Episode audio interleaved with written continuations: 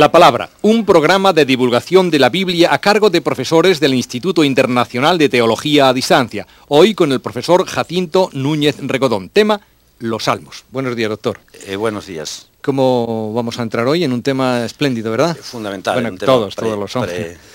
sí, pero considero que efectivamente es un tema, ¿cómo diríamos?, especial, un bloque eh, precioso. Esto es de color de oro hoy, sí. sí es de pues color de oro. Cuando usted guste, nos cuenta todo lo que sabe Noé, eh, un poquito menos, de, sobre los salmos. Em, decía que, que, de color de oro y un tema especial, porque efectivamente nos encontramos con un bloque de la Biblia que al menos en la liturgia tiene una significación muy, muy particular. Eh, sabemos, a estas alturas, sabemos que toda la Biblia en su conjunto es palabra de Dios. No puede decirse que haya eh, algunas partes que son más palabra de Dios que las restantes, ni puede decirse, como veremos dentro de unos domingos, que el Nuevo Testamento sea más palabra de Dios que el Antiguo Testamento. Eso sería caer en, en el error, presente, por cierto, en algunas tradiciones, de hacer lo que técnicamente se llama un canon dentro del canon. Pero es indiscutible que desde el punto de vista litúrgico hay partes que gozan de una veneración especial. Pienso en concreto en los evangelios. En la liturgia, como digo, se ve claro. La proclamación del evangelio se reserva a un ministro ordenado, sacerdote o diácono. Con frecuencia eh, su lectura se acompaña con los cirios encendidos, va precedida de la incensación, se presenta en un libro especial, el Evangeliario, eh, muy frecuentemente se hace cantado, etc.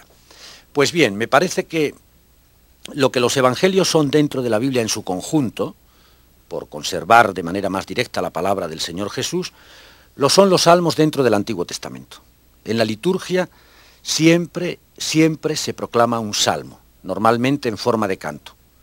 La tradición manuscrita nos ha dejado preciosas ediciones, por ejemplo, miniadas del Salterio.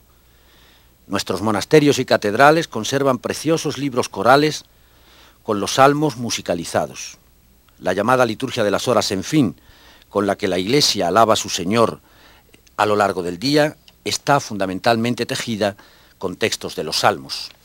Por eso digo que nos encontramos con un bloque eh, hoy, con un bloque muy especial y muy entrañable.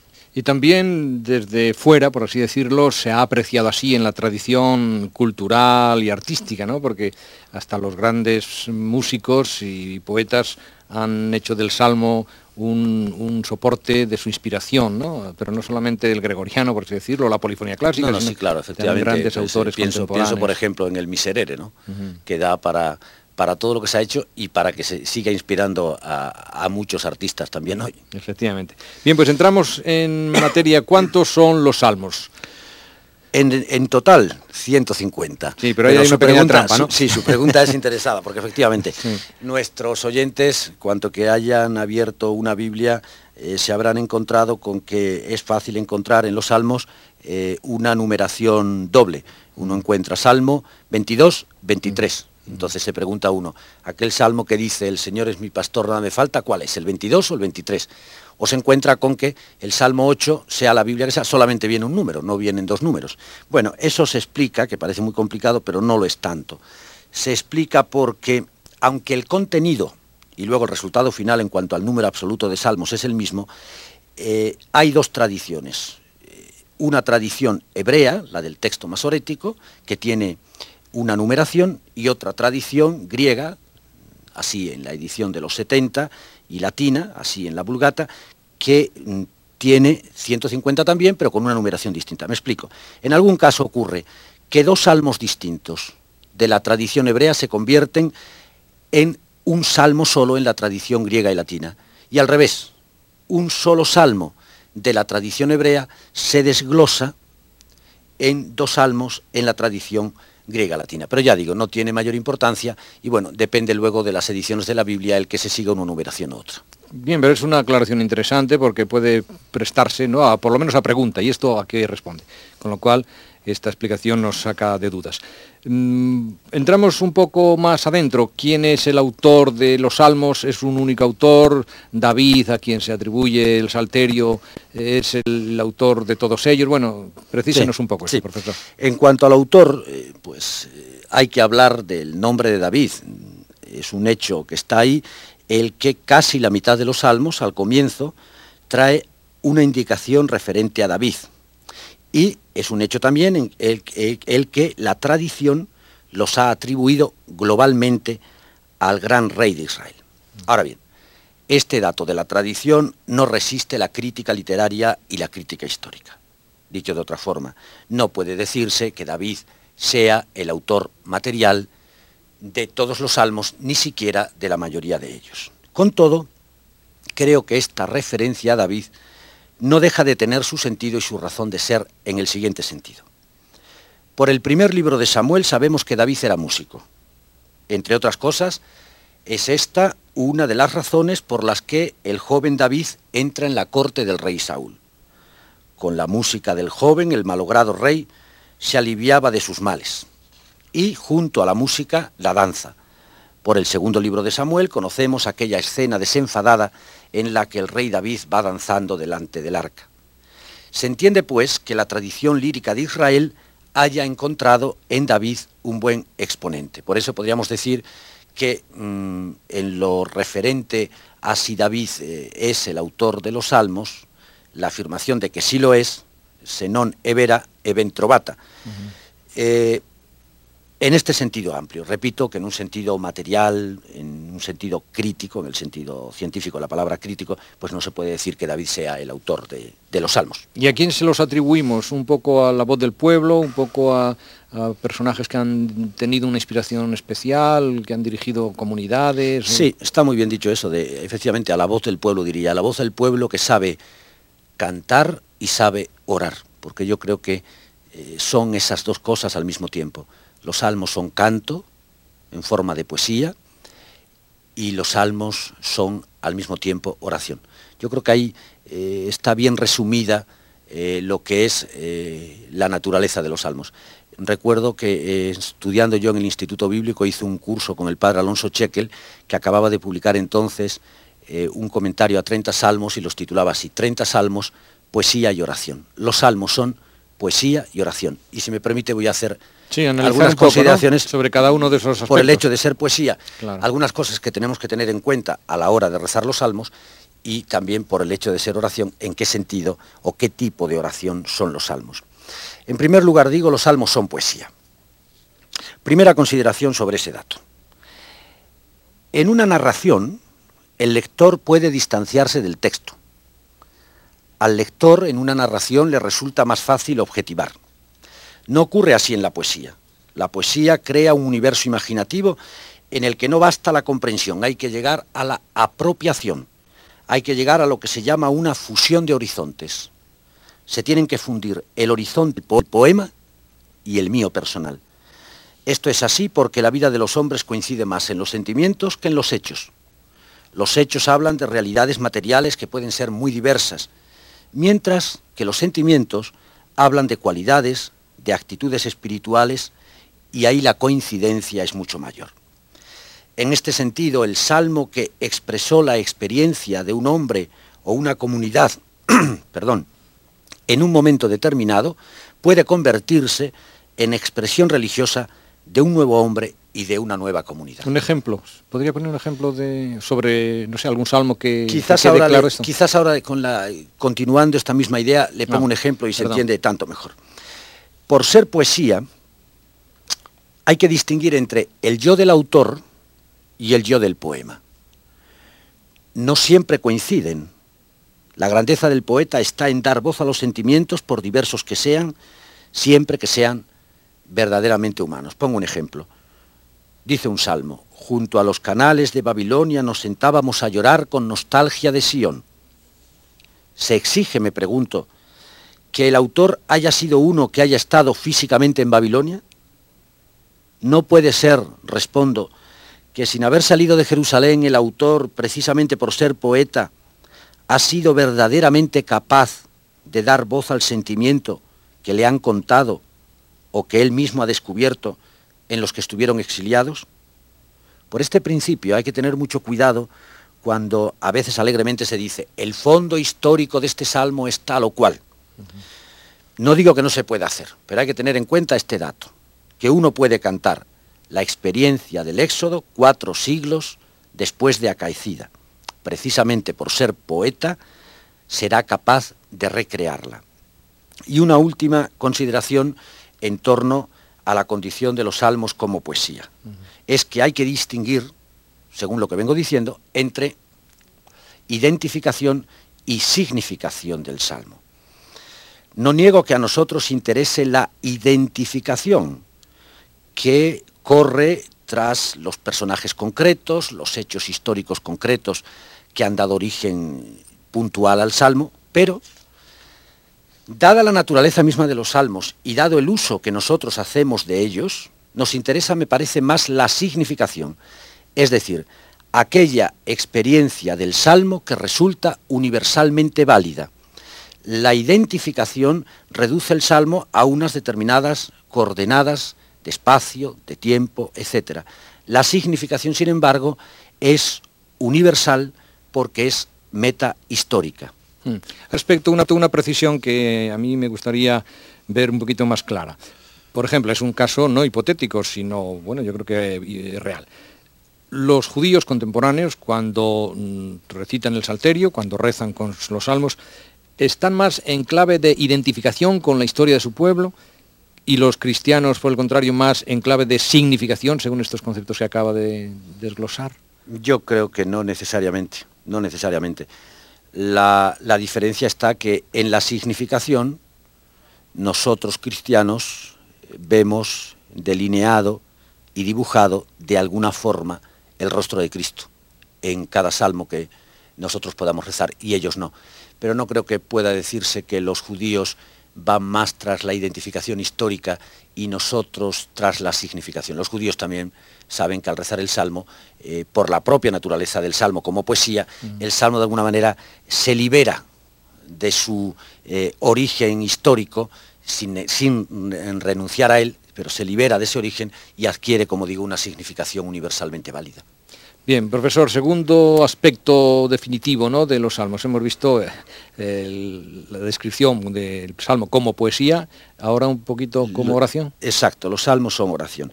Y aquí, como no podía ser menos, recuerdo lo que le dije, que yo divido las cosas siempre en tres, mm. pues tres consideraciones también. Mire, primera, los salmos son expresión de una gran certeza, que el hombre puede hablar con Dios y que este hablar con Dios que se llama orar tiene sentido y tiene valor.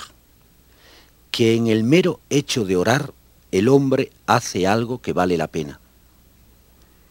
La oración no saca al hombre de su sitio, al contrario, le coloca en su puesto de hombre. Recuerdo que el mismo padre Chekel dice en algún momento, puesto humilde y nobilísimo al mismo tiempo. Humilde porque toma conciencia de ser criatura ante el Creador, nobilísimo, porque se sabe interlocutor de Dios.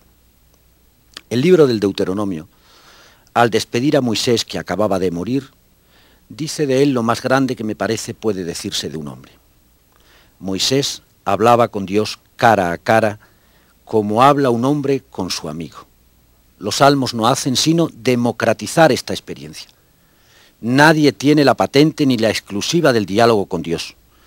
Cualquiera, cualquiera es llamado a tratar con Dios cara a cara como habla un hombre con un amigo. Por tanto, la primera cosa, es posible hablar con Dios, es posible rezar. Eso es lo primero, digo, que se me ocurre comentar de los salmos como oración. Segundo, ¿y cómo habla uno con Dios? Como niño, como infante. Después comentaremos en el Salmo 8, si tenemos tiempo, de la boca de los niños de pecho ha sacado una alabanza. Es la madre la que enseña a sus hijos las primeras palabras. La mamá no le dice al niño, dime que me quieres, sino que le dice, mamá, te quiero. Ella misma se lo dice, mamá, te quiero, para que el niño que es infante sin habla, simplemente repita, simplemente repita. Así hace Dios con nosotros en los salmos. Él pone sus palabras en nuestra boca. Como dice el libro del Deuteronomio, como un padre educa a su hijo, así educa Dios a su pueblo. Parte esencial de esta educación es enseñarle a hablar para entenderse con él. O tomando pie en lo que dice Pablo en la carta a los romanos, porque nosotros no sabemos pedir lo que nos conviene, el Espíritu viene en ayuda de nuestra debilidad. Repito, Dios mismo pone sus palabras en nuestra boca.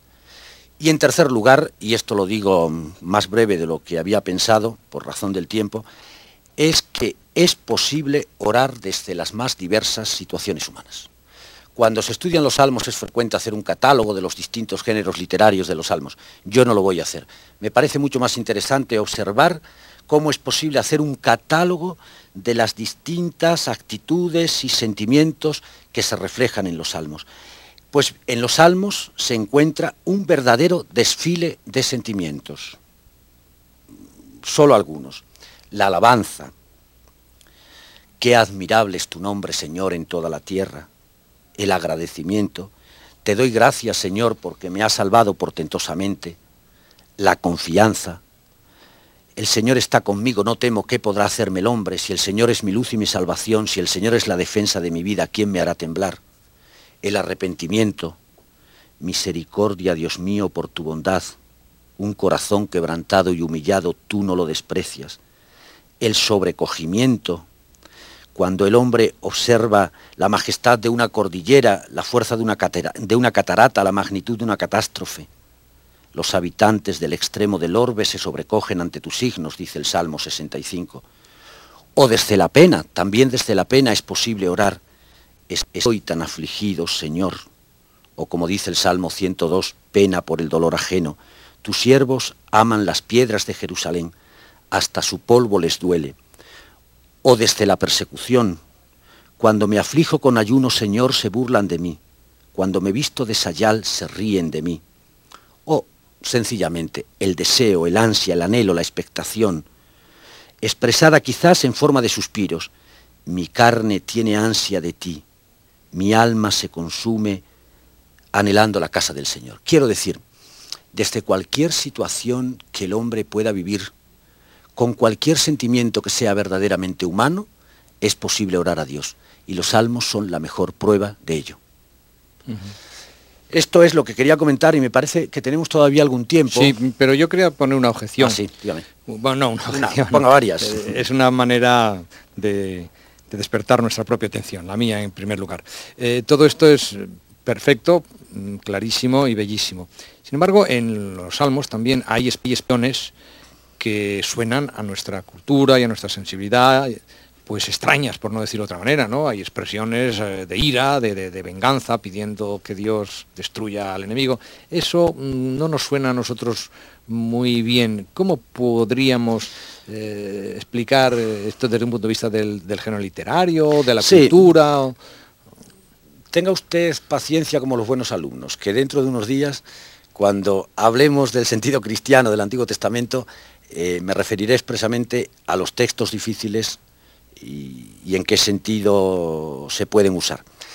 De todas formas, por lo que he explicado antes de la significación, pues cuando se dice que el, el, enemigo sea machacado, si donde dice enemigo usted pone una categoría fundamental y profundamente humana como es pecado, ¿no desearía usted que el enemigo fuera machacado? Sí, sí, desde ya. Pues, pues desde ya, exacto. Quiero decir que es posible también, superando la identificación concreta, eh, y buscando la identificación, eh, perdón, la significación, eh, leer eso. Con todo, con todo, los salmos que se usan en la liturgia no, tienen expresiones que dañen nuestros oídos.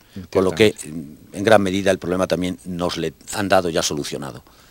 ¿Cuánto tiempo tenemos? Pues tenemos todavía unos 8 o 9 minutos. Pues yo quería hacer una cosa, pues si no le parece mal, que es... el profesor, yo soy el alumno y, de, pues muy desaventajado además, porque a, que le hago preguntas que no son oportunas. Haga usted de alumno, si le parece, sí. pues eh, vamos a recitar el Salmo 8 y hago un pequeño comentario sobre él para que sirva en este domingo de, de ayuda y alimento espiritual a nuestros oyentes. El Salmo 8 dice así, Señor, dueño nuestro, qué admirable es tu nombre en toda la tierra Ensalzaré tu majestad sobre el cielo con la boca de un niño de pecho. Has cimentado un alcázar frente a tus adversarios para reprimir al enemigo y al rebelde. Cuando contemplo el cielo, obra de tus dedos, la luna y las estrellas que has creado, ¿qué es el hombre para que te acuerdes de él? El ser humano para que te ocupes de él. Lo hiciste poco menos que un dios. lo coronaste de gloria y dignidad. Le diste el mando sobre las obras de tus manos, todo lo sometiste bajo sus pies. Los rebaños de ovejas y toros y hasta las fieras salvajes, las aves del cielo, los peces del mar que trazan sendas por el mar. Señor, dueño nuestro, qué admirable es tu nombre en toda la tierra. Muy bien recitado. Un alumno, un alumno, un alumno aventajado. Perdón. Se pueden decir, como comprenderá en estos ocho minutos, pocas cosas voy a poder decir yo, pero digo, se podrían hacer comentarios de muchísimas imágenes que se usan en el Salmo, observar los personajes. Algunas de esas imágenes son los miembros del cuerpo, está la boca del niño de pecho, está el pie del hombre que domina, que es un signo de su dominio, de su condición de vicio y de la creación, pero hay una imagen preciosa que son las manos de Dios. Cuando contemplo el cielo, obra de tus dedos, la luna y las estrellas que has creado. En el principio era el verbo, a quien los teólogos antiguos llamaron mano de Dios. Mano terrible y sin embargo bella. Ya se sabe, comenta muy oportunamente José María Cabo de Villa, lo bello es ese grado de lo terrible que todavía podemos soportar. Estando un día en oración, quiso el Señor mostrarme solas las manos, con tan grandísima hermosura que no lo sabría yo encarecer. Así describe Santa Teresa de Jesús en el capítulo 28 del libro de su vida, no su rostro, no sus ojos, solamente su mano, ese grado de lo bello, en la expresión de Cabo de Villa, que todavía la criatura puede soportar sin morir. Cuando contemplo el cielo, obra de tus dedos. En el principio la mano de Dios hizo el cielo y la tierra es una mano propiamente de alfarero. Ningún otro oficio podría vanagloriarse de patrono tan excelso. Tan es así que en el alfar de la menora en Talavera de la Reina queda de ello constancia con estos versos. Oficio noble y bizarro entre todos el primero, pues en las artes del barro Dios fue el primer alfarero y el hombre el primer cacharro. Con singular esmero cuidó Dios de esta criatura privilegiada que es el hombre. Y por eso en el libro de Job leemos esta preciosa expresión. En la mano de todo hombre puso él el sello de su mano. Eso en cuanto a la mano, pero digo, no me voy a entretener en comentar más miembros del cuerpo, quedarían muchos juegos, mucho juego para poder hacer un comentario global de este salmo. Quería fijarme en un dato, en un dato curioso, que el salmo empieza y termina con sendos que, de admiración y alabanza. Qué admirable es tu nombre, Señor. Así empieza y así termina. Y en el centro es significativo que en el centro mismo del Salmo hay otro qué, no ya admirativo, sino interrogativo.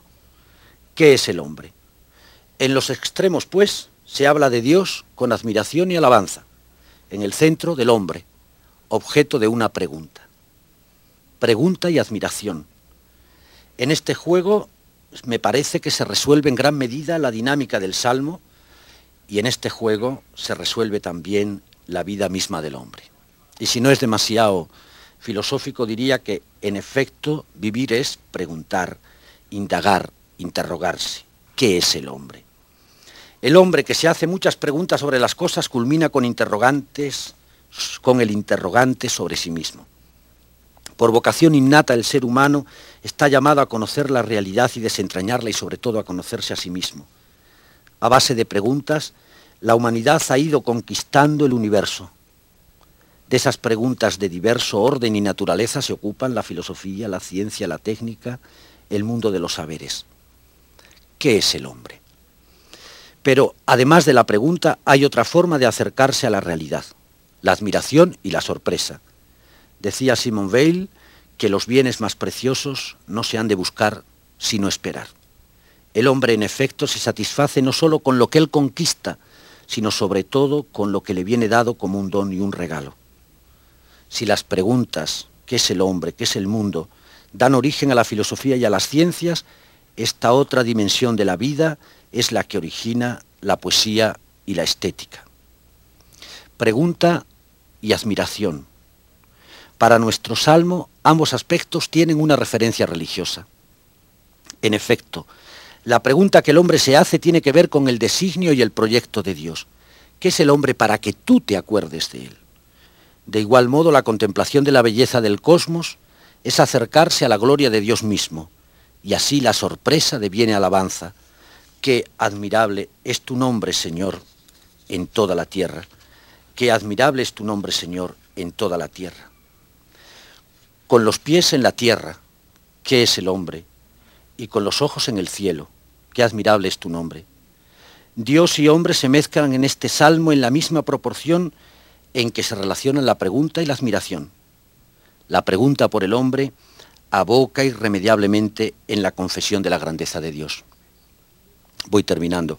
Jesucristo, verdadero Dios y verdadero hombre, que se tomó en serio más que nadie esta realidad y al mismo tiempo, como nadie supo verla iluminada desde arriba, es quien mejor ha podido rezar este salmo.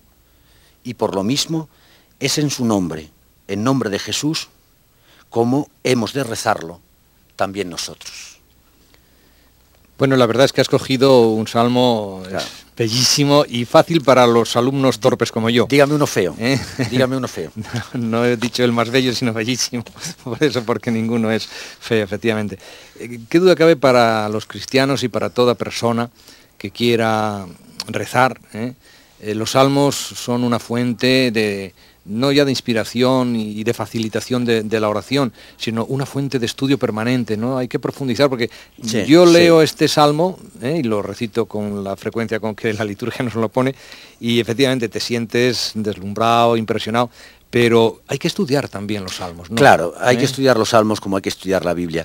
Y lo que creo que ya al cabo de los programas que llevamos nuestros eh, mm. oyentes nos habrán oído decir muchas veces.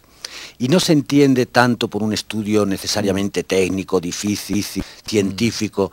Hay ahí algo que no es ciencia, que es sabiduría. Aquello que decíamos en los primeros programas de cómo hay que acercarse a la escritura y en particular a los salmos, saborear las imágenes, los signos, eh, volver a las palabras, eh, dejar que las palabras eh, canten, resuenen por sí mismas, en ese sentido de estudio, ¿no? Porque si no, pues esto estaría simplemente sería simplemente posible para los sabios y entendidos. Y dijo el maestro que esto no es para los sabios y entendidos, sino para la gente sencilla quien no tiene mucha ciencia, pero tiene sabiduría y sabe gustar la palabra y sabe gustar la oración y al final sabe gustar a Dios mismo, yo creo que no lo tiene tan difícil para poder eh, rezar los salmos y también rezarlo desde esa consideración de los salmos como poesía, es decir, eh, encontrar la belleza que tiene orar porque se puede mejor. Orar se tiene que hacer bellamente, porque es una cosa bella de por sí y por eso hay que hacerlo en forma de poesía casi. Bien, profesor, Don Jacinto Núñez Regodón, muchísimas gracias por esta nueva lección que nos ha dado y que nos facilita y nos estimula, evidentemente, a seguir indagando y imbuyéndonos en, la Sagrada Escritura y en concreto en el libro de los Salmos. Bien, amigos, les hemos ofrecido el programa La Palabra, un programa de divulgación sobre la Biblia, hoy con don Jacinto Núñez de Regodón, profesor del Instituto Superior de Ciencias Religiosas a Distancia, San Agustín. Gracias, buenos días.